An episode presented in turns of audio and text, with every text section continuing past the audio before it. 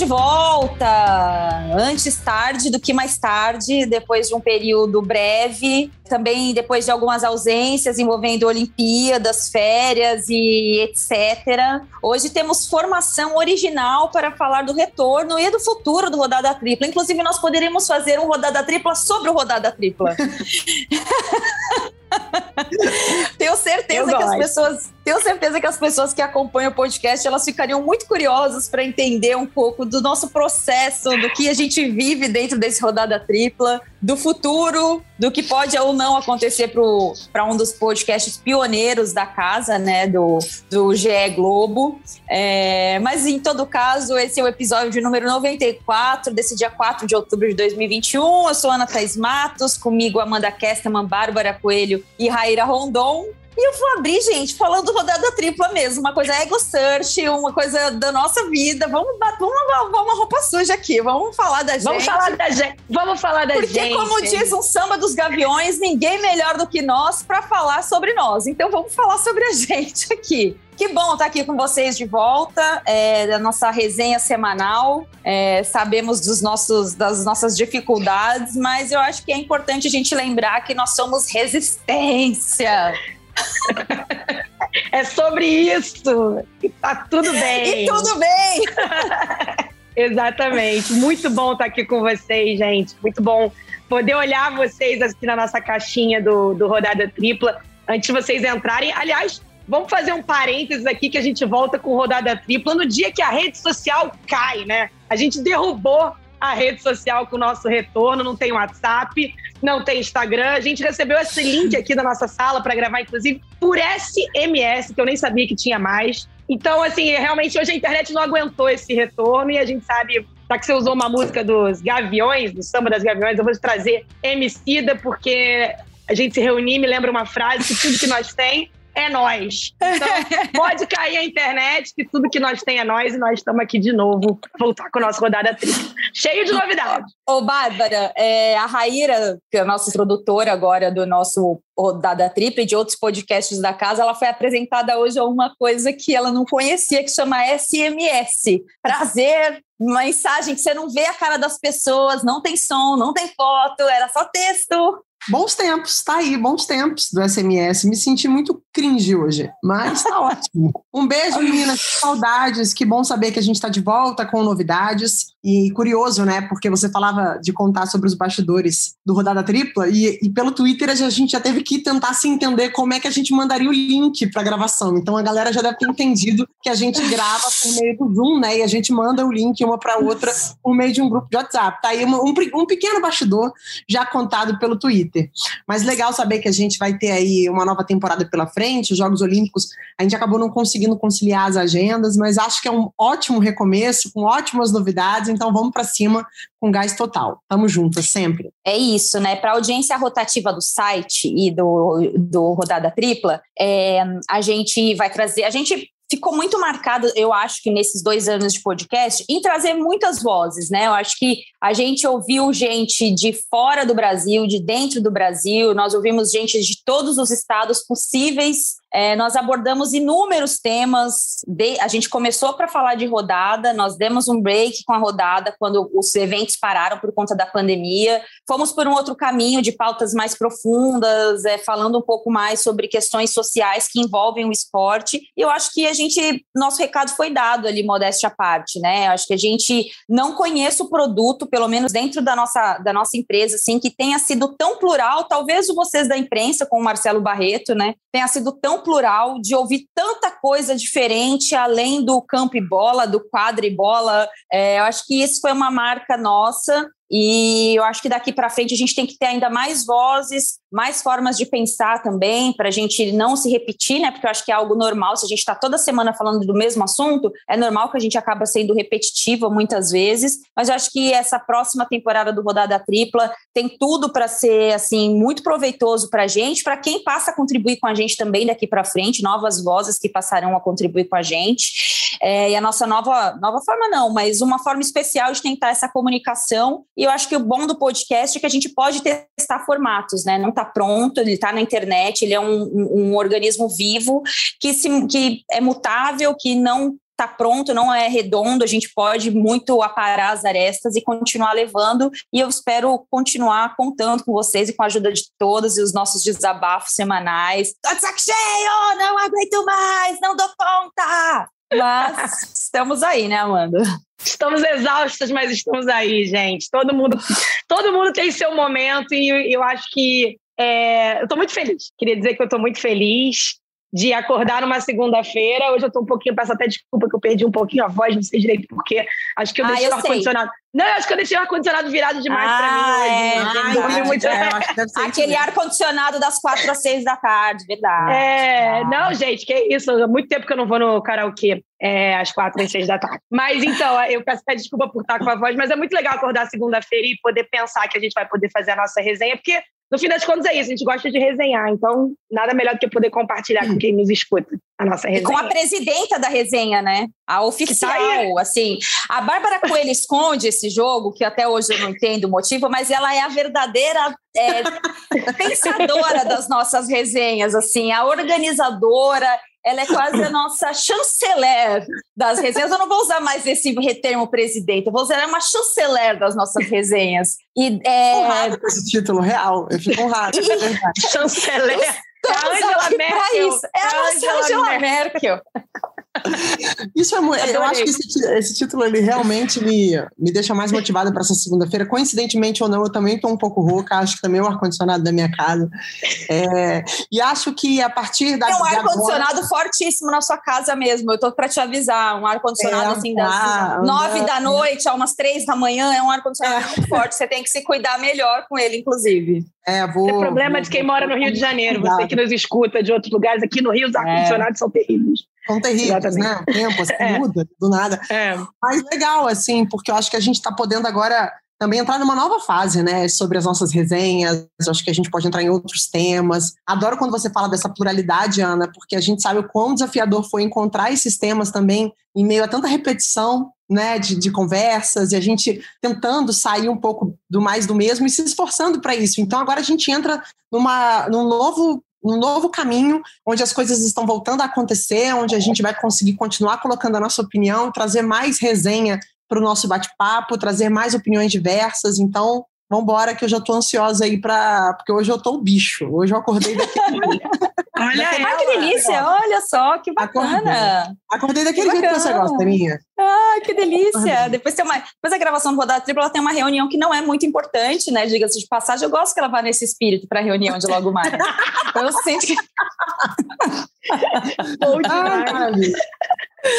Bom, gente, é, quando a gente estava decidindo o tema para esse retorno do Rodada Tripla, só para também para avisar para o pessoal, ainda não é o nosso rodada no, na abertura da nova temporada, que deve acontecer para o final de outubro, com novidades, com novas vozes. A gente fala muito de pluralidade é, e converse, a gente conversou e entendeu que é muito importante que nós tenhamos mais pessoas aqui com a gente. Nós temos o privilégio aqui, né, de três, quatro, cinco mulheres brancas é, falando de esporte. A gente precisa, é, sem usar esse tom palestrinha aí, mas a gente precisa de fato usar o nosso lugar de privilégio para endossar e, e, fazer brilhar novas vozes também, porque é o que a gente, nós três particularmente, falamos sempre, né? Eu não posso usar do meu lugar de de tá tudo bem para mim, então que se dane o resto. Não, justamente porque está tudo bem para mim, não está, né? Que a gente quer continuar mudando. Então, acho que esse é um ponto aí, a principal novidade da próxima temporada do Rodada Tripla. É mais uma voz que estamos em negociações aí avançadas, uhum. traremos novidades nas próximas semanas para compor com a gente aí no Rodada Tripla.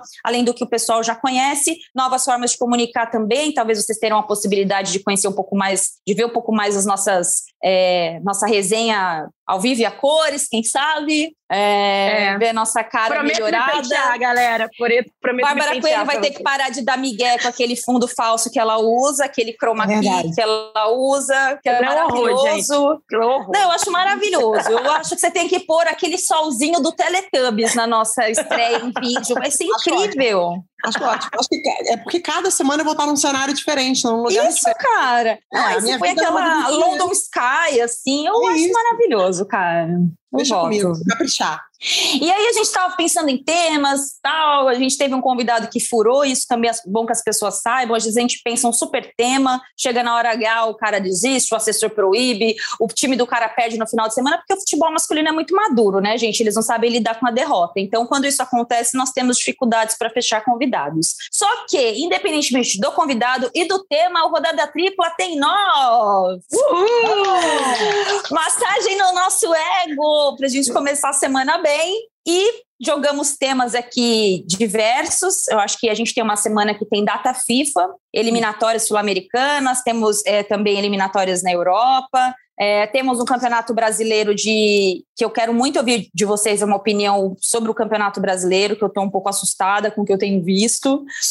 É, então eu vou deixar a margem aí, vocês podem escolher por onde a gente começa e a gente pode finalizar falando mal da seleção brasileira de Adenor Leonardo Bach. Brincadeira, a gente pode terminar falando também das eliminatórias sul-americanas. Bárbara Coelho. Vamos começar então com as eliminatórias, falar um pouco de data FIFA, já que a data Boa. FIFA é questão, e é curioso como ela é sempre uma questão, porque são assuntos debatidos em cima da hora, onde a manobra é muito mais difícil de acontecer, e quando esse tipo de conversa precisa ser alinhado de maneira mais madura e profissional, elas não acontecem, né? Então, é, chega no, no momento é, de, de, definir, no momento da data FIFA, vem um monte de dinheiro de obra pronta dizer o que tem que ser feito. E aí eu acho que vale a gente parar um pouco para pensar sobre isso, né? É, o quanto a gente também é, pode ter esse compromisso, e aí eu vou trazer essa discussão para um outro ponto de vista mesmo, tá? Vai parecer uma viagem sem fim, mas eu juro que, que, que eu, eu vou falar onde eu quero chegar.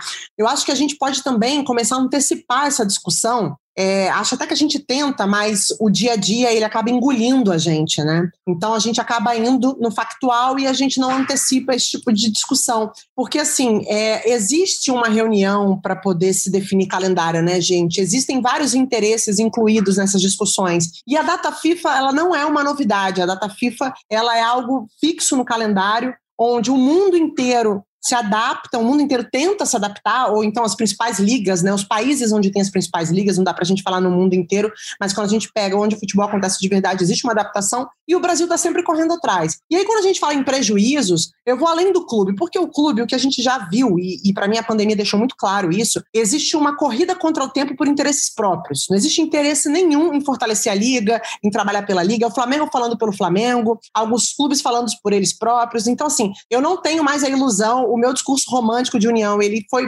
por, por água abaixo durante a pandemia, porque os discursos eles são muito unilaterais. Agora, a gente tem um compromisso de puxar, de repente, essa discussão no momento em que as datas são definidas. No momento em que o campeonato é definido, tudo bem que alguns discursos que envolvem a pandemia, as mudanças de calendário podem ser, é, não precisam ser relativizados, acho que dá para entrar um pouco nisso, mas eu também acredito assim que não dá mais para tratar a data FIFA como uma novidade, como um estrago da noite para o dia, que as manobras precisam acontecer exatamente quando essa data FIFA surge, mas ela já é programada há bastante tempo. Então, assim, eu acho que existe também um olhar que eu quero passar a ter e que eu coloco esse desafio para o Rodada, da gente antecipar também essa discussão para que não chegue agora dentro do cenário de data FIFA os clubes que se sentem lesados se inflamam para falar sobre discursos e argumentos que não fazem o menor sentido à altura do campeonato. Então, acho que vale essa reflexão para a gente também. Perdão, amiga. É perfeita a sua introdução, assim. Eu não teria pensado em nada melhor para iniciar a rodada, você tocar nesse assunto da data FIFA.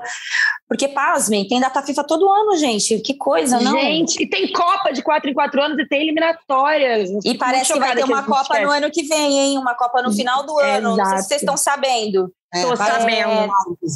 É, é, não, e assim, eu acho que a gente, ó, nós estamos em outubro, né? É, uhum. Eu não vi ninguém discutir como é que vai ficar o calendário para o ano que vem Perfeito. com a Copa do Mundo. Eu não vi, assim, eu não vi que eu digo, é, eu não vi pensando em programação, tá? E, e faço até um, um, uma meia-culpa nossa. Eu não vejo em horas e horas de programação esportiva alguém falando sobre o que vai acontecer. É culpa nossa? Óbvio que não. não. Mas aí fica uma coisa que a Babi é, foi muito precisa é, vi, a gente fica vendo os clubes jogar para a torcida, né? E como uhum. o torcedor hoje ele é muito, entre aspas, né? De uma, eu vou usar um termo que não é um termo tão bonito. Eu, o torcedor, de certa forma, ele acaba sendo muito manipulado por dirigente. Então ele nem para para pensar que o contexto que ele está inserido faz parte dessa manipulação. Aí o dirigente vai lá, poxa, a CBF não gosta de mim. A CBF vai lá e fala, pô, o dirigente não pensa no, no, no, futebol brasileiro. Ah, mas a culpa é da emissora X, a culpa é da emissora Y. No final das contas, o produto futebol, gente, ele nunca foi tão maltratado no Brasil, essa impressão que eu tenho como agora. Tá pior do que aquele Brasileirão de 2003 que tinha sei lá quantos clubes lá que o Cruzeiro foi campeão, super campeão. Uhum. É, antes do Brasil 2003 não, Brasileirão é, Brasileirão 2003, é. que eram milhares de grupos. Ou futebol argentino, que tinha 100 clubes no, na, na Série A tá muito ruim, cara. Tá muito ruim e tá afetando o desempenho dos nossos times, que é um ganchinho que eu vou deixar guardado para a gente falar do futebol brasileiro, do Campeonato Brasileiro, Amanda. E isso que a Bárbara falou, só reforçando que eu concordo também em gênero, número e grau, eu não tenho a menor ilusão a curto prazo de uma liga pelo melhor para o futebol brasileiro. Não, não me parece viável, porque cada um vai olhar para o próprio umbigo, os principais, né, usando a palavra da moda, players que poderiam cuidar disso ou é, tomar frente desse processo não querem fazer nada pelo coletivo, querem fazer por eles, então não tem a menor ilusão disso. E quando você fala, vocês falam muito corretamente também que a data FIFA está maltratando, né? Essa questão, é, o futebol brasileiro está maltratado. Eu chamo atenção também para algo que eu sempre gosto de falar quando a gente entra nesse assunto específico, que isso também mina tanto a relação seleção com a torcida brasileira em geral, que eu estava aqui, a gente gosta de resenha, né? Eu adoro trazer resenha para o nosso papo. E resenha de torcedor mesmo. Antigamente, vocês talvez que, que somos todas da mesma geração, talvez uma galera mais velha vai lembrar, quando o seu joga, o jogador do time que você torce era convocado, era motivo de festa. Você ia para o estádio, você ia para o estádio gritar o nome do fulano, seleção, fulano, seleção. Hoje em dia, quando o Tite ousa convocar um jogador do seu time, é um incômodo, é um problema, é, é, o, é o cálculo de como vai desfalcar, quantos clássicos ele vai perder, quantos jogos decisivos. Então, isso mina principalmente, além de prejudicar o produto, que nesse caso a gente está falando do Campeonato Brasileiro, que é o mais prejudicado como produto, a relação torcedor-seleção vai chegar na Copa do Mundo, a quantidade de torcedor que vai estar tá com birra acumulada da própria seleção brasileira, isso não é bom para ninguém. E aí depois vai para a televisão, ah, é porque a gente está afastado, ah, por isso, bota a culpa na imprensa. Não é bem por aí. Vamos olhar como a gente está criando a relação da camisa amarela, da seleção brasileira, com o torcedor que está cada vez com mais bode e não dá para dizer que está 100% errado. Acho que o, torcedor não consegue, precisa entender isso que a Bárbara falou. A função de cada, de cada protagonista na história, clube, a CBF, quem organiza o campeonato, mas também isso atrapalha, isso prejudica e vai chegar na Copa do Mundo e vai dizer, ah, o torcedor está desconectado com a seleção. É um dos motivos, um dos, não o único. Ô, Bárbara, não é um fenômeno recente, né? Eu lembro aqui pelo menos de 2012 para cá que começou essa a romper mesmo, né? Convocação de seleção brasileira com os clubes. Eu lembro que o Tite, à época técnico do Corinthians, criticava muito essa questão de convocação. Mano Menezes criticou muitas vezes. Marcelo Oliveira, à época do Cruzeiro também. Não é algo recente, mas me parece que o assunto começou a ser discutido a partir do momento que tem agora não só os brasileiros convocados, mas os sul-americanos, uruguaios, paraguaios, argentinos. O nosso mercado se abriu para esses outros países. Então, os times são desfalcados aqui não só pelos brasileiros, não só pela seleção do Tite. Embora o Tite seja o mais cobrado, é, mas o Oscar Tabares convoca o Arrascaeta, é, a seleção, o, Galo perde jogadores também, porque tem um monte de estrangeiros, e é aquilo, né? O Flamengo não conseguiu liberação na data FIFA, que anulasse alguns, anulasse não, né? Adiasse alguns jogos, os clubes vão lá porque tem birra do Flamengo e são contra a paralisação dos jogos, também pelo calendário não se estender pós 5 de dezembro, não é um fenômeno novo. Eu não sei a, a novidade onde está, mas me parece que o assunto está longe de ser resolvido e parece que não querem resolver, né? Porque nem mesmo o jogo que não acontece em data FIFA não é o suficiente, porque o cara não joga no, na terça-feira, mas na quarta ele tem que estar tá aqui jogando. É, e aí o maior é, lesado é o jogador, né? Porque assim, a convocação para a seleção brasileira ou para a seleção é, do país que ele representa deveria ser o maior sonho de sua carreira, e durante um determinado momento, uma janela, aquilo vira um pesadelo, porque ele precisa dar um jeito de, de viajar, dar um jeito de voltar numa data próxima para entrar em campo no jogo mais próximo né, de, de, de competição que ele tem condições de jogo, né? Quantas vezes a gente não vê aí o próprio clube fazendo esforços para o jogador voltar o quanto antes de ter representado a seleção dele para poder entrar em campo num jogo importante, e ele, ao mesmo tempo, ainda tem que lidar com toda essa atmosfera que envolve crítica, obviamente que a crítica não cabe muito, não cai muito sobre ele, porque ele acaba sendo uma vítima do processo, mas ele também fica nessa sinuca de bico, né? Porque ele mal consegue se posicionar, né? Ele mal consegue usufruir do mérito de estar na seleção. E para mim, a gente mata a discussão, Ana, quando a gente olha pela perspectiva da gente não discutir o tema de verdade, a gente chora. Sabe o mimimi, que falam que a gente, às vezes, tem o discurso do mimimi? É um mimimi do caramba o que eles fazem. O verdadeiro mimimi é esse, porque eles não sabem nem pelo que eles estão brigando. Eles estão brigando pelo jogo de quarta-feira, eles não estão brigando pelo calendário do ano que vem. E a gente vai nessa repetição, ano após ano é a mesma coisa. E o que eu fico mais chocada é que eu imaginava que em algum momento, por uma questão de inteligência, porque para mim falta inteligência, é, é, é, o mínimo, é de você entender que, assim, para você entrar num campeonato de futebol e ter uma liga fortalecida, você precisa fazer com que as pessoas e os clubes se entendam de alguma maneira. Né? Então, assim, não adianta você conseguir não adiar determinado jogo ou adiar determinado jogo e o outro clube ficar em prejuízo, porque em algum momento essa bolha vai estourar. Em algum momento você vai ficar nessa repetição, você vai ficar ano após ano discutindo a mesma coisa.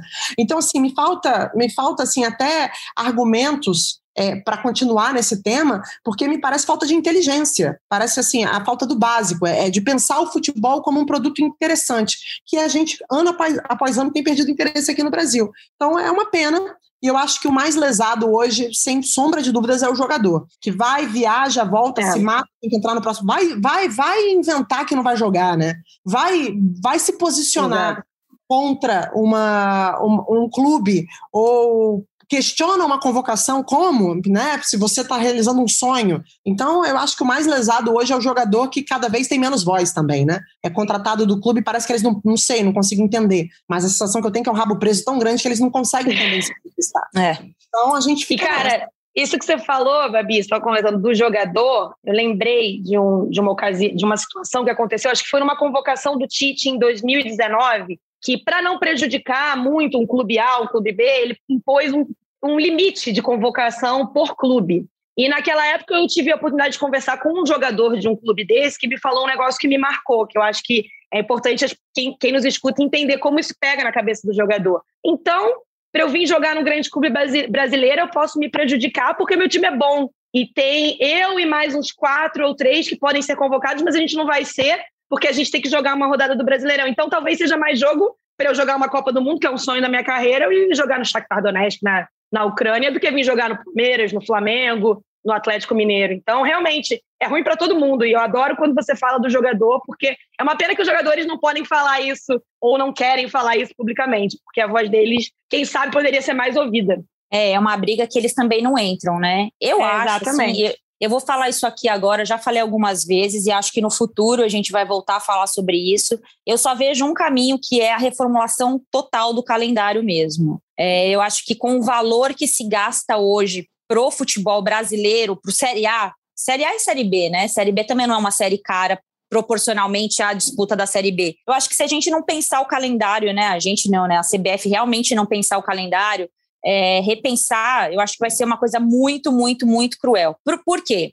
A Libertadores começa cada vez mais cedo, né? Antes ela começava é, junto com o brasileiro, de, lá em junho, era uma, uma competição de seis meses. Hoje ela não é uma competição de seis meses, ela começa em fevereiro com a pré-Libertadores, março já tem Libertadores para valer e ela dura o ano inteiro. Então, assim, ela já se emparelhou com o Campeonato Brasileiro e com a Copa do Brasil. É, os estaduais, eles não justificam financeiramente mais, é, dos últimos anos, você colocar o seu time principal Esportivamente não muda em absolutamente nada você ganhar o campeonato estadual. A maior prova disso é o São Paulo desse ano, por exemplo. O Corinthians tricampeão paulista com o Carilli, né? Teve um brasileiro nesse meio, mas foi um time que 2018, por exemplo, patinou no ano. É, não muda absolutamente nada a vida do Flamengo, ganha mais um campeonato carioca, mais uma taça Rio, mais uma taça Guanabara, não muda nada. Não muda para o Vasco, não muda para o Botafogo, não muda para o Atlético Mineiro, que ganhou mais um estadual esse ano. Então, assim, acho que os estaduais, eles financeiramente, eles não compensam mais é, você dá cinco meses para eles exclusivos. Você vai ficar fevereiro, março, abril e maio, né? Três meses e meio, quase quatro meses para um campeonato vazio. E aí você tem a Libertadores no meio, você não prepara o seu time para a Libertadores, você não prepara para o brasileiro, você não prepara para a Copa do Brasil. Então, eu acho que enquanto não se repensar a agenda do futebol brasileiro, e claro, vai envolver data, vai envolver dinheiro. Eu acho que não vai, vai ser um assunto infame, assim. Isso vai ter que partir dos clubes, principalmente dos presidentes dos clubes. Um brasileirão começando em março, terminando em dezembro, emparelhando com os estaduais, vai jogar estadual com equipe sub-23, como o Atlético Paranaense já faz há três, quatro temporadas. o Flamengo fez é. isso no começo do ano. É, porque é. não tem como, cara, não se vai fazer futebol. Porque aí a gente vai cair num outro assunto, que é o nível do futebol praticado no Brasil. O nosso futebol é muito ruim, gente. E não é, é papo de, ai meu Deus, ela só gosta do futebol europeu, como eu vejo muita gente achando isso por aí em rede social. Não. Se você for olhar o Campeonato Brasileiro 2021, você tira pouquíssima coisa. Ah, eu gostaria que meu time jogasse assim. Nenhum time tem nada para inspirar, tirando aspectos individuais de um super time do Flamengo, de bons jogadores que tem o Atlético Mineiro. Não tem nada que inspira como inspirou o campeonato de 2015, por exemplo, como inspirou de 2019 porque se joga muito, toda hora tem jogo. O Renato falou uma coisa esses dias, Renato Gaúcho, ele falou: o Flamengo é uma decisão a cada 48 horas. E é. É, é isso mesmo. É. Como é que você sobrevive nisso tudo? E olha, você que nos escuta, a gente já fala que o estadual precisa ser repensado muito antes de não Nossa. ter direitos do estado. Então não venha com aquele papo chato pra caramba. Ai, porque Falamos isso, inclusive, no ano passado. Tem um monte de é, rodada tripla é, sobre isso, né? Já antecipando, já antecipando o que vai vir, olha só. Mesmo porque eu sou Deus. contra estadual, eu venho de São eu Paulo, também. gente. Trabalhei num, em rádio em São Paulo, eu venho. Estadual foi importantíssimo para mim, só que estadual não salva nenhum clube do interior de nada. Tem um monte de clube do interior de São Paulo quebrado. Uhum. É, então, assim, eu não vejo o campeonato estadual salvando a vida de ninguém. Só serve para mandar treinador embora e para deixar clube Exato. em dívida. Exatamente. Concordo plenamente. Bárbara Coelho. É, e assim, quando a gente pensa é, no discurso de decisão, eu fico pensando, né? A, a, gente pega o Palmeiras, por exemplo. Acho que é um clube que dá para a gente é, passar um pouco sobre o, o, o, o, quanto a pressão ela interfere no trabalho, o quanto se, se existe um questionamento, mesmo com resultado, Acho que a gente não está nem falando de um clube, por exemplo, que não tem resultado, que recentemente não conseguiu títulos importantes, pelo contrário, né, atingiu seu grande objetivo muito recentemente, está muito próximo e tem grandes chances de conquistar mais uma vez um título de extrema importância para o nosso calendário, e mesmo assim existe esse questionamento. E aí é por isso que eu acho que, por ser um esporte tão passional no Brasil e um discurso inflado pelos nossos dirigentes, que os próprios jogadores não criaram a cultura de se manifestar. Eu não estou passando pano, não, tá? Mas eu acho que assim, existe uma exposição tão grande e um discurso tão passional é, de, de, de, manipulação mesmo, Ana. Eu acho que a palavra é forte, mas ela é verdadeira. Que o próprio jogador ele fica, ele fica sem recurso para se manifestar. Ele vai ter que bater de frente com muita coisa para poder se mover, para poder se mexer, porque ele está dentro de um sistema que não muda e que não tem previsão de mudar. Vocês participam desse tipo de conversa? Mais papo de bar, né? Porque as pessoas não têm coragem de falar isso no ar Algumas vezes no próprio Twitter pode ser que isso aconteça, mas acho difícil. Ah, mas para que a gente está falando disso? Mas a gente está discutindo o calendário de novo. Ah, mas isso é. não vai mudar. Ah, mas os clubes são assim mesmo. Com homem, então, é uma preguiça sem fim. O maior argumento é, mas o futebol é assim. E do futebol é assim, a gente não sai do lugar e está ficando para trás. Então, esses dias eu abri uma caixinha de perguntas e perguntaram para mim assim: Bárbara, você acha que o Chelsea tem condições de fazer frente ao Palmeiras? Ia lá. A gente não encosta na bola hoje, futebol europeu, gente, esquece. Se ganhar vai ser um acidente é, infernal. Ah, mas você está sendo preconceituosa ou você está sendo leviana. Não estou sendo leviana, a gente perde em tudo para eles hoje. Então, se a gente perde em organização, a gente perde em qualidade, a gente perde no básico. Então, assim, é, a gente precisa voltar a discutir o futebol. A gente tem que parar de achar que é assim. Enquanto a gente usar esse argumento de que é assim mesmo, a gente vai continuar no mesmo lugar, só que a nossa, a nossa moeda já é muito enfraquecida. O futebol sul-americano ele é periférico, para o grande, né, para o desenvolvimento mesmo da onde as coisas estão acontecendo no mundo, e isso vai interferir no desempenho da nossa seleção. A gente não vai ver um título mundial tão cedo. Isso interfere no nosso calendário, na, na construção do nosso campeonato, na qualidade do nosso campeonato, e as coisas só tendem a piorar. Então, assim, o que me desanima é ouvir sempre o mesmo argumento, e eu não encontro em lugar nenhum, tirando o nosso rodado, uma discussão para tentar sair do lugar comum. Eu acho que as pessoas vivem em um lugar comum e, e se abraçam nisso e acabou. Isso que me desanima. E você sabe que isso tem um impacto direto é, no nosso trabalho, porque quando a gente fala em transmissões, em programas, é, termos que as pessoas não conhecem, elas nos julgam pela falta de conhecimento delas. E eu lamento muito, porque esse é o nosso papel ali, né, como, como veículo, veículo no sentido da palavra mesmo, de condutor, né, da informação, da notícia. A gente, no modo geral, a gente não ajuda na educação do consumidor de futebol. Então a gente ainda é muito pautada, né? O consumidor de futebol ainda é muito pautado pelos, é, é pautado pelos clichês que a gente vende por aí. E quando você apresenta um argumento, uma palavra, um pensamento diferente do que ele está acostumado, o errado é você. Então é, você vira uma aberração. Esses dias um, um colega nosso me ironizou assim, ele falou: Nossa, mas como é que tem o controle do jogo sem ter a posse de bola? Eu falei assim: pega o telefone do Mourinho, liga para ele que ele vai te explicar. ele ganhou 500 campeonatos sem ter a posse de bola. Ele não precisa controlar o jogo tendo a posse de bola. O cara nunca tinha escutado falar sobre aquilo, porque na cabeça dele, o time que não tem a bola é um retranqueiro. E ele uhum. vende para o telespectador, para o consumidor de futebol, que o time que não tem a bola é um retranqueiro.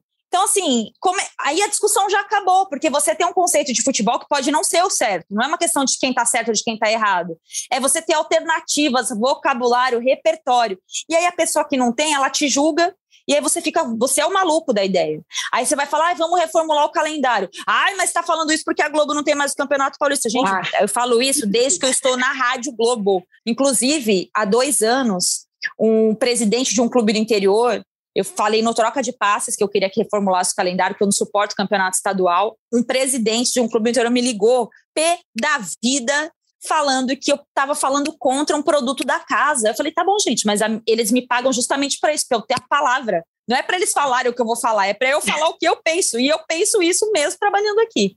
Enfim, é, foi bom que a gente abordou um tema que envolve tanto a data FIFA da Sul-Americana, né, das eliminatórias sul-americanas, como as europeias, África, Ásia, Oriente. Eu dei uma olhada por cima na tabela das eliminatórias europeias, que nós vamos ter mais algumas rodadas aí pela frente. Não tem nada de novo no front: Portugal, Espanha, uhum. Itália, França, Bélgica, Dinamarca, Holanda, Croácia, Rússia, Inglaterra, Alemanha tem nada de diferente ali. Então, assim, gente. Sim, não tem mais Islândia pra... fazendo graça. Talvez uma Albânia, uma Escócia. É. É, estamos prontos para ter aquele, aquele encontro na Copa do Catar com os europeus e torcer As muito para dar final, tudo certo, para a gente chegar na semi dessa vez. Esse é o meu foco. a semifinal Deus. já estou feliz. É Concordo. isso. E Você acho concorda, que... Bárbara? Concordo. E eu acho que não é uma visão pessimista, é uma visão realista. Acho que é isso que as pessoas precisam entender. Eu sou fanzaça de seleção brasileira, eu não sou só uma torcedora, como eu adoro cobrir a seleção, eu, eu, eu, gosto de acompanhar o trabalho, eu gosto de torcer pela seleção, mas eu acho que hoje em dia, a gente acompanhando esse trabalho, como a gente acompanha, né, Ana e Amanda, a gente precisa ser realista e a gente precisa entender que é um trabalho que tem muito que evoluir. E todas as decisões tomadas aqui, e tudo que tem acontecido no futebol brasileiro impacta a seleção. Porque, vou dar um exemplo para ser polêmica. É, eu tenho uma coisa, uma birra gigantesca, e eu acho que eu me posiciono ainda muito pouco. Já tomei algumas porradas falando sobre isso, mas eu quero fazer ah, mais. Ah, é, imagina. Mas eu quero fazer mais, eu quero dar mais a minha cara para bater. O jogador tá bem no Brasil, tem que ir para a seleção. Aí começa todo mundo. A gente, torcida, Twitter, os caralho. Aí o Tite não tá no... mais para dentro do mar, para maiores de 18 anos, isso aqui, para os menores de 18 anos, tem um pi aí. Aí, o que, que acontece? Pro, pro Tite começa a ficar uma situação muito complicada, né? Porque ele já está no momento, é, ele já está fragilizado no cargo. Infelizmente, assim, a realidade do Tite é essa, né? E pressionado pelo entorno. Falamos oh, de uma instituição muito O entorno está aqui no Rio de Janeiro, inclusive né? Tá, tá bem no entorno mesmo, tá bem no entorno, bem. E ele acaba convocando jogadores que eu tenho muitas dúvidas, coloco o meu dedinho no fogo, a mão não, mas o meu dedinho no fogo, que ele tem alguma convicção dessa convocação. E isso vira seleção brasileira. Dois meses em jogando no Brasil, o Brasil inteiro pedindo jogador na seleção, o jogador vai para a seleção, enfrenta umas eliminatórias, mete dois golzinhos, classifica o Brasil, vai para a Copa do Mundo, ferro nas oitavas e nas quartas. Então, assim, essa é a nossa realidade. Então, o que me faz não ser realista não é só o trabalho do Tite, é o entorno, tudo que envolve o trabalho do Tite. Então, eu acho que é isso que a gente é, pode avaliar e olhar, né, para a gente não voltar a criticar a maneira que joga, para a gente não falar só disso, eu acho que a gente pode ampliar essa discussão e ver tudo que está em torno de uma convocação de seleção brasileira. A quantidade de interesse que foge o campo do Tite que foge o futebol que o Tite pensa. Apesar de eu achar que ele já vem errando há um bom tempo, apesar de eu achar que ele tem limitações e que ele precisa evoluir. Também não quero passar pano. Só que eu acho que é tão complexo, é tão sistemático, que fica até difícil você criticar só o campo e bola, né, Ana e Amanda? Sim. A Amanda, ela tá on fire mesmo, hein? Ela tá, ela tá. Eu gostei, eu tô gostando, tô gostando da nossa chanceler on fire. Não, pode esperar. Angela Merkel tá demais hoje, hein? A Angela Merkel tá tendo que se reunir com aqueles chefes de Estado que ninguém suporta, tá on fire. E aí, gente, e aí eu tô ouvindo você falar, Babi, e eu concordo em boa parte. E lembro que até na hora de, de, fazer essas escolhas, eu vi o Tite em algum momento, em alguma convocação, acho que foi até na, em alguma do ano passado, que ele usa até o termo da moda, uma palavra insuportável, que eu gostava, hoje não gosto mais, tão chata que ficou, que é a tal isonomia. Ele teve que pensar até em isonomia, em equilibrar os desfalques de um e de outro. Preciso chamar alguém desse time, já que eu estou chamando do outro, na hora de convocar. Isso, para mim, nunca poderia ser critério na hora de um técnico de seleção brasileira montar o seu próprio time, né? Coloca o Tite numa rabuda, para usar uma palavra que os mais jovens talvez não conheçam, uma rabuda do tamanho do universo, porque ele tem que pensar no bem-estar e na isonomia do futebol brasileiro para montar uma seleção para jogar uma Copa do Mundo. É, e eu não. Assim, eu, se você parar para pensar já em. Sabemos que o Brasil não vai passar perrengue, vai se classificar bem para essa Copa do Mundo, acho que está tá bem encaminhado nesse sentido, mas se você para para pensar adiante, né, o que vai ser o Catar, é, eu acho que a gente tem peças e jogadores para equilibrar com as seleções europeias. Eu acho que a gente tem jogadores de nível para tá equilibrar com as seleções. Eu acho, eu acho que equilibrar, equilibrar. Só que eu, eu, eu não vejo a gente tendo um futebol, apresentando futebol em conjunto para equilibrar. As peças mesmo, jogadores, assim, não é a melhor geração que nós vimos. Nós aqui no auge dos nossos quase 30 anos, novinhas como somos, a gente viu gerações maravilhosas, enfim, a gente viu o Penta, a gente viu aquela geração do, de 2006, não é a melhor de todos os tempos, mas são jogadores para brigar com o futebol europeu, mas a gente não vê um, um, um, padrão, uma forma de jogar capaz. Eu tenho muito medo das quartas de final do Catar. Porque, e não porque eu não acho que os jogadores, porque eu acho que os jogadores brasileiros são muito piores que os jogadores da Europa. Não acho, não acho mesmo. Acho que é muito mais a forma como a gente joga em conjunto que não consegue bater de frente com eles. Ô, Bárbara Coelho, já vou jogar essa bomba para você. Manda. O que você achou desse comentário aí? Sim, de leve, sem querer, sem, sem querer ser a opressora aqui nesse momento. O que, que você achou? Mas, um comentário que a seleção, que os jogadores da seleção é. de frente. Ai, jogadores, vamos. gente. Olha lá. Assim, não, vamos, vamos pensar, vamos pensar. Não, não, eu gosto junto. de discordar. Vamos fazer o que o Seleção Sport TV não faz. Vamos debater entre nós. é, vamos lá. Vamos pensar aqui. Nós temos um goleiro top de linha, né? Alisson. do mundo. É, é. Ederson também é um bom goleiro. Ou Everton, um dos três, acho que são goleiros legais, apesar de eu achar o Alisson super valorizado. Desculpa, falei, mas tudo bem, já passou. É, temos os, top, os tops aí, né? Os melhores nos seus times uhum. e que se transformaram muito. É, nossa linha de defesa hoje, a nossa lateral direita não está bem definida, apesar não. de jogar ali. Ele fica em dúvida se vai levar o Daniel Alves, se não vai, se vai ser o Danilo, se não vai ser. Viu o Danilo no final de semana contra a Juventus, meu pai. É, Marquinhos e Thiago Silva, ok, gostamos. Tem o Felipe ali como alternativa.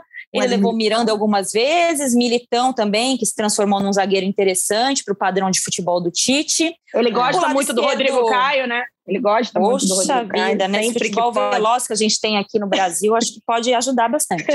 é... é, lateral direita, é, lateral esquerda, nós temos o Alexandro, temos o Arana, que está aqui jogando bem no futebol brasileiro. Aí vai para o meio-campo, que é aí que eu acho que mora o grande problema. Ele gosta de jogar com dois volantes, mas ele não sabe usar o Fabinho. Mas o Casemiro não sai do time para nada, nunca. Ele nem faz um teste do time sem o Casemiro. É. É, joga com o Fred, do Manchester United.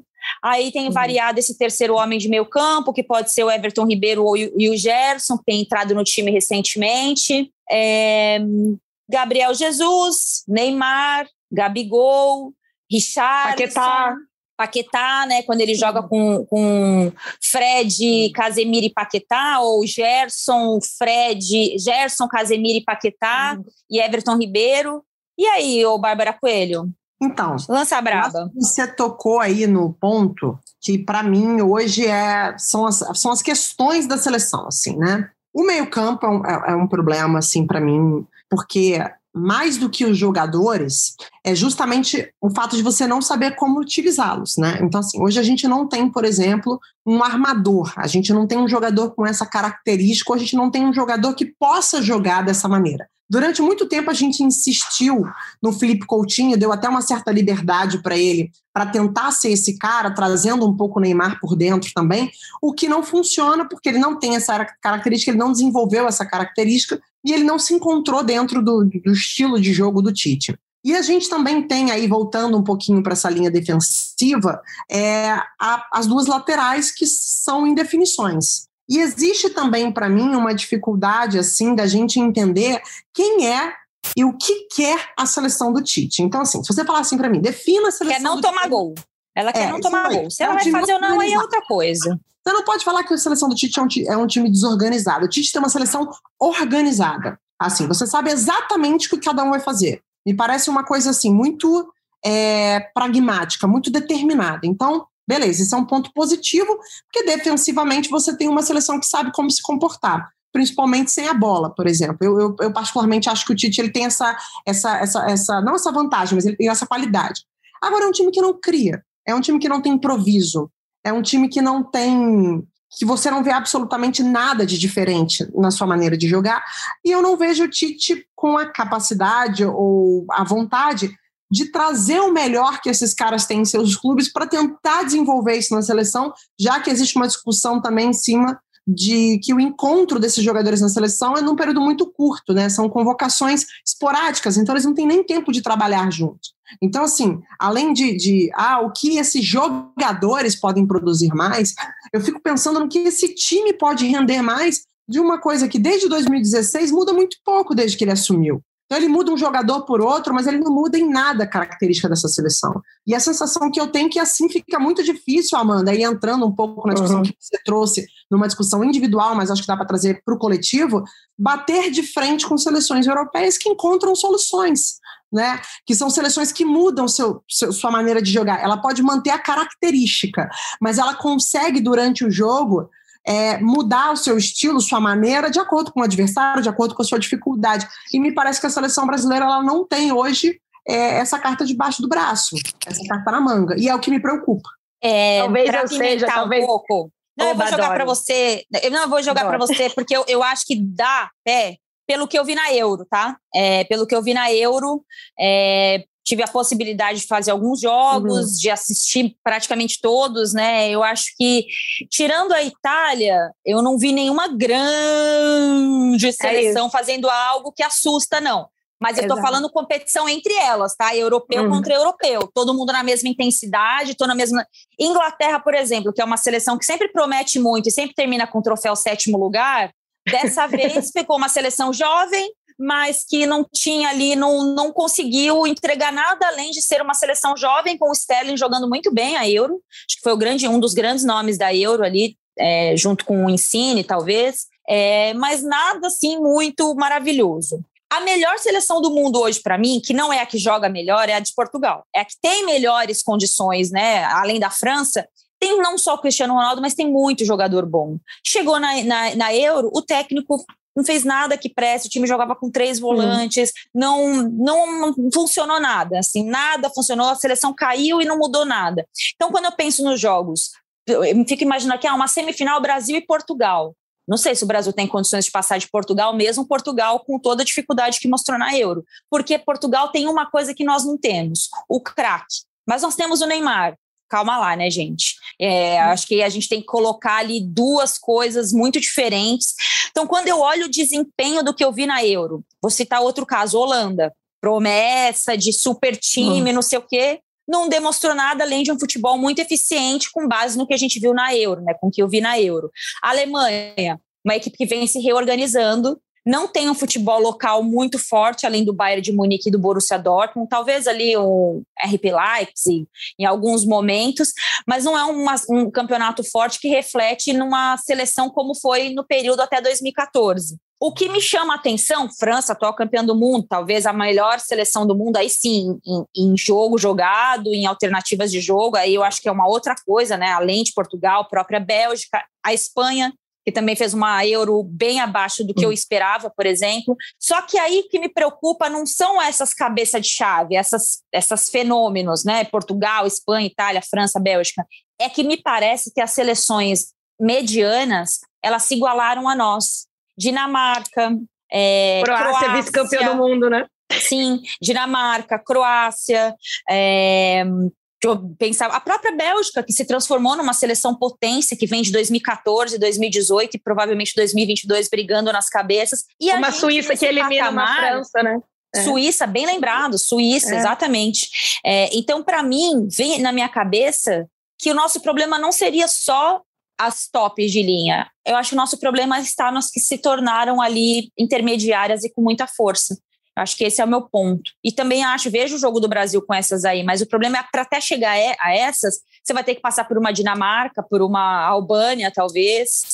Uhum. Esse é o meu ponto. Suíça. Eu concordo e acho que você traz, Ana, é, basicamente eu, eu fico ali no, na bordinha do que você falou, puxando para o que eu tinha falado. Eu acho que é, talvez eu veja como uma Suíça, uma Croácia, uma Albânia, elas estão nivelando também com esses super times europeus. Eu acho que o que eu bem lembrado, o que eu, a, o que eu, o que eu acho que eu quis, quis, dizer, o que eu acho não, o que eu quis dizer foi que eu, tá tudo e a Euro foi um ótimo exemplo para ver isso. Estava muito nivelado e não nivelado nossa, como a França é um super time, foi lá, bateu todo mundo. Não, a França caiu para a Suíça nos pênaltis. É, a Alemanha passou perrengue com, com, em jogos que, ela, que a gente imaginava que ela ia atropelar. Então eu vejo todo mundo muito nivelado, inclusive o Brasil. E, e isso é bom, porque a partir do momento que a gente não tem uma super geração e uma super forma de jogar com o Tite, que esteja todo mundo nivelado num nível talvez não tão alto, ou num nível talvez muito mais equilibrado, onde todo mundo está muito parecido,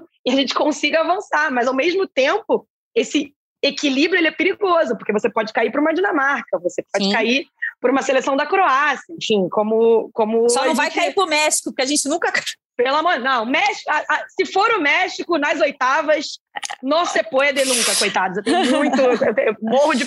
Mas eu acho que é isso. Eu vejo que a gente tem muito receio, né? Porque a gente também, ultimamente, nos últimos anos, a gente passa um ciclo inteiro sem enfrentar os times europeus e chega na Copa e cai para os times europeus. Então a gente chega muito com esse receio que se tornou um respeito, ao meu ver, um pouquinho exagerado, porque eu acho que a gente tem grandes jogadores, a gente ainda é a seleção brasileira, por mais que tentem bater e estragar tudo que, que a nossa história construiu, a gente ainda é a seleção brasileira.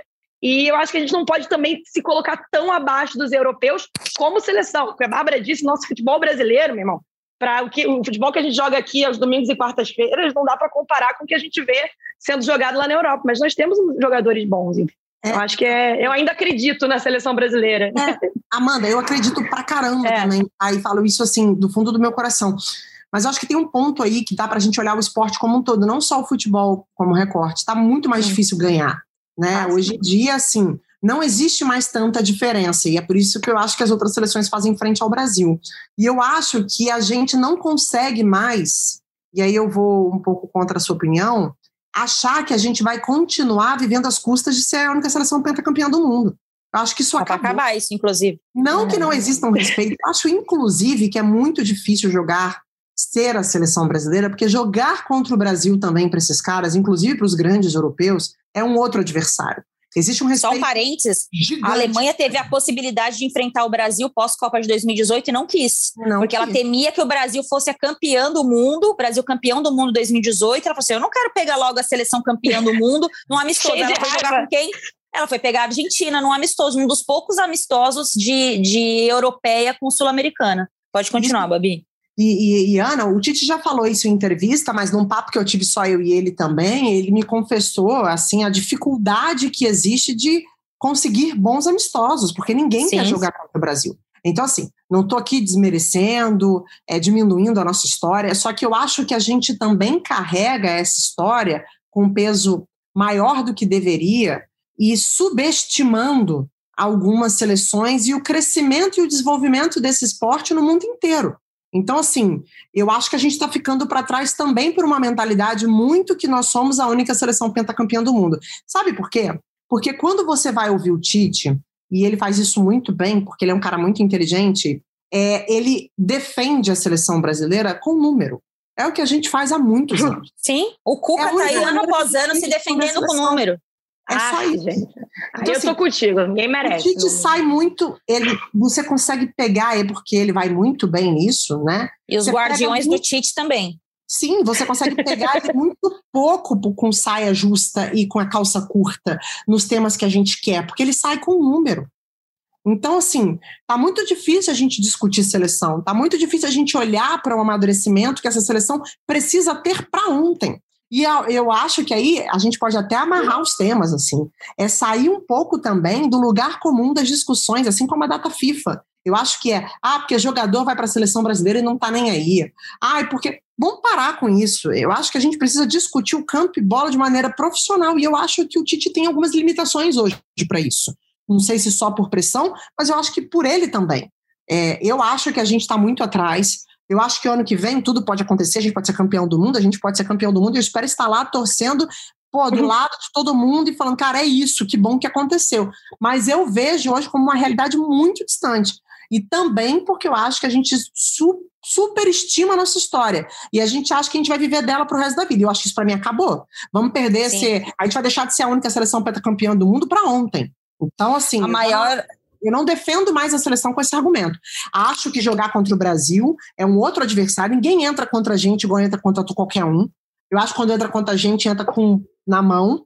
Mas eu também acho que é na hora da gente perder um pouco esse Sim. título e entrar para campo, entrar em campo um pouco mais de igual para igual. Cabeça mais, eu acho que mais no chão tem duas seleções que passaram por isso, que é a Itália e a Alemanha, né? A Itália ficou muitos anos, o futebol italiano, eu acompanho futebol italiano desde que eu tenho 14 anos. O futebol italiano se, passou, se pautou muito que ah, os melhores vêm jogar aqui, os melhores vêm jogar aqui, é, estamos entre nós. Futebol inglês foi crescendo, foi crescendo, foi se abrindo para os estrangeiros, porque também o futebol inglês era horrível, não se, ele não se sustentava sozinho. A partir do momento que ele se abre para o mundo, não refletiu na seleção inglesa, mas refletiu na liga inglesa, né, como ela cresceu, e o futebol italiano vai ficando para trás. O que aconteceu? A Itália foi eliminada numa primeira fase de Copa e ficou fora da outra. Então, assim, eles tiveram que descer no inferno, né, beijar a boca do demônio para poder olhar para o que estava fazendo de errado para se tornar hoje a seleção mais legal de se assistir. É, eu acho que não é uma seleção repleta de craques, mas é uma seleção uhum. a mais legal. Foi campeã da Euro de forma legítima. Se ela perder essa final, ia ficar puta, porque foi a seleção que mais apresentou novidade, a seleção mais legal de ver jogar. Aí, e a Alemanha passou por isso. A Alemanha sabe que não tem um campeonato forte e que ela precisava se organizar enquanto seleção resultado, 7 a 1 na principal seleção do mundo, e uma hegemonia ali de 10 anos e que agora foi perdendo. A própria Espanha aconteceu isso. Então, acho que é, o Brasil, quando olha para as gigantes, e aí eu vou colocar Portugal, Itália, França, Inglaterra, de nível de futebol jogado hoje, eu não sei não, não sei se dá pé para o Brasil com essas quatro, assim, acho que pode até chegar ali, equilibrar um jogo, mas de fato, eu acho muito difícil. Mas, né, gente, para a gente encerrar esse papo, se tá ruim para nós, imagina para a Argentina, né? Nossa, é. ganhou a Copa América né? agora, puxa vida, mas se tá ruim para nós, imagine para eles, que não ganhava nada não sei quantos anos. Mas pois deve é. enfrentar a Itália, inclusive, no desafio de campeão da Copa América contra o campeão da Euro, isso, né? Aliás. Ah, é, legal achei nota 10.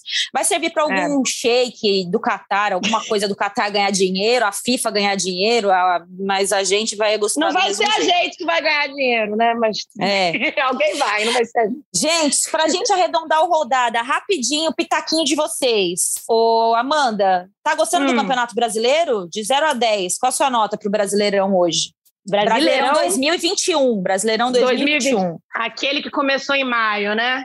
Nota 5. No meu colégio não passava de ano. Colégio exigente, ano. né? Colégio exigente, rico. é. Bárbara Coelho. microfone, Babi. Microfone. Não, mas é porque eu fechei tudo. Eu esbarrei no teclado, eu fechei a tela aqui, perdão, voltei. É, vou com a Amanda, vai. Já discordei demais dela hoje, acho que eu vou com isso aqui. Mas vamos falar a verdade aqui, que se você pegar o rodada tripla do início do ano, falamos isso aí, hein, que o campeonato é... é... Fala! Fala! Disso aí. E o rodada Impacto. tripla, preciso dizer para vocês que eu estava lendo aqui antes de gravar umas notícias de seleção. Rodada tripla está na boca da Comembol, porque agora só se joga em rodada tripla. Então, Belo rodada tripla é. das eliminatórias. A gente não pode ir embora sem essa, obviamente. Então, é, é temos rodada aí, começa quinta-feira, inclusive, né? Brasil super líder das eliminatórias sul-americanas, como disse a Bárbara, com ótimos números, defesa, ataque, vitórias, é, sobra de fato aqui, né? Eu acho que está muito difícil para o Chile, que eu acho que vai ficar fora de mais uma Copa do Mundo. A Argentina vai, acho que o Uruguai vai beliscar ali também uma outra vaga. Sou muito surpresa com a campanha do Equador. É, mas temos data FIFA aí, quem puder acompanhar as europeias também, as, as eliminatórias sul-americanas. Minha nota para o Campeonato Brasileiro vai para um 5 também, 5, 5,5. É, acho que diferente de outros anos, eu esperava o Galo jogando um pouco mais, apesar também dos excelentes números, né? Aquilo que a gente falou, o Cuca está aí ano após ano também entre os melhores times do Brasil, também se sustentando com números, mas eu queria saber assim, ah, em 2022 a gente vai lembrar o que do Campeonato Brasileiro 2020, 2021? Eu acho que temos pouco para falar de nível técnico desse campeonato, G9, apesar do alto do número apesar do alto número, exato, apesar do alto número de bons jogadores, tudo é. bem, semi-aposentados ou que não serviriam para jogar na, na Europa, aqui no Brasil, mas eu acho que talvez seja o campeonato que a gente vai lembrar que o Galo voltou a ganhar um campeonato brasileiro que é muito importante para a torcida, né? Independentemente do que está jogando ou não, eles merecem esse título porque é um time que cresceu muito, né? De nível de competitividade em todos os últimos anos. Aí acho que vai para 10 anos do Galo brigando nas cabeças aí e quem sabe tem tudo para ganhar esse brasileiro. Então tá, né, gente? E aí, mais alguma coisa? Considerações finais? Meninas, acho que é isso. Ótimo voltar a falar com vocês. Espero que o nosso convidado semana que vem tenha melhor sorte para poder conversar com a gente na segunda-feira, né?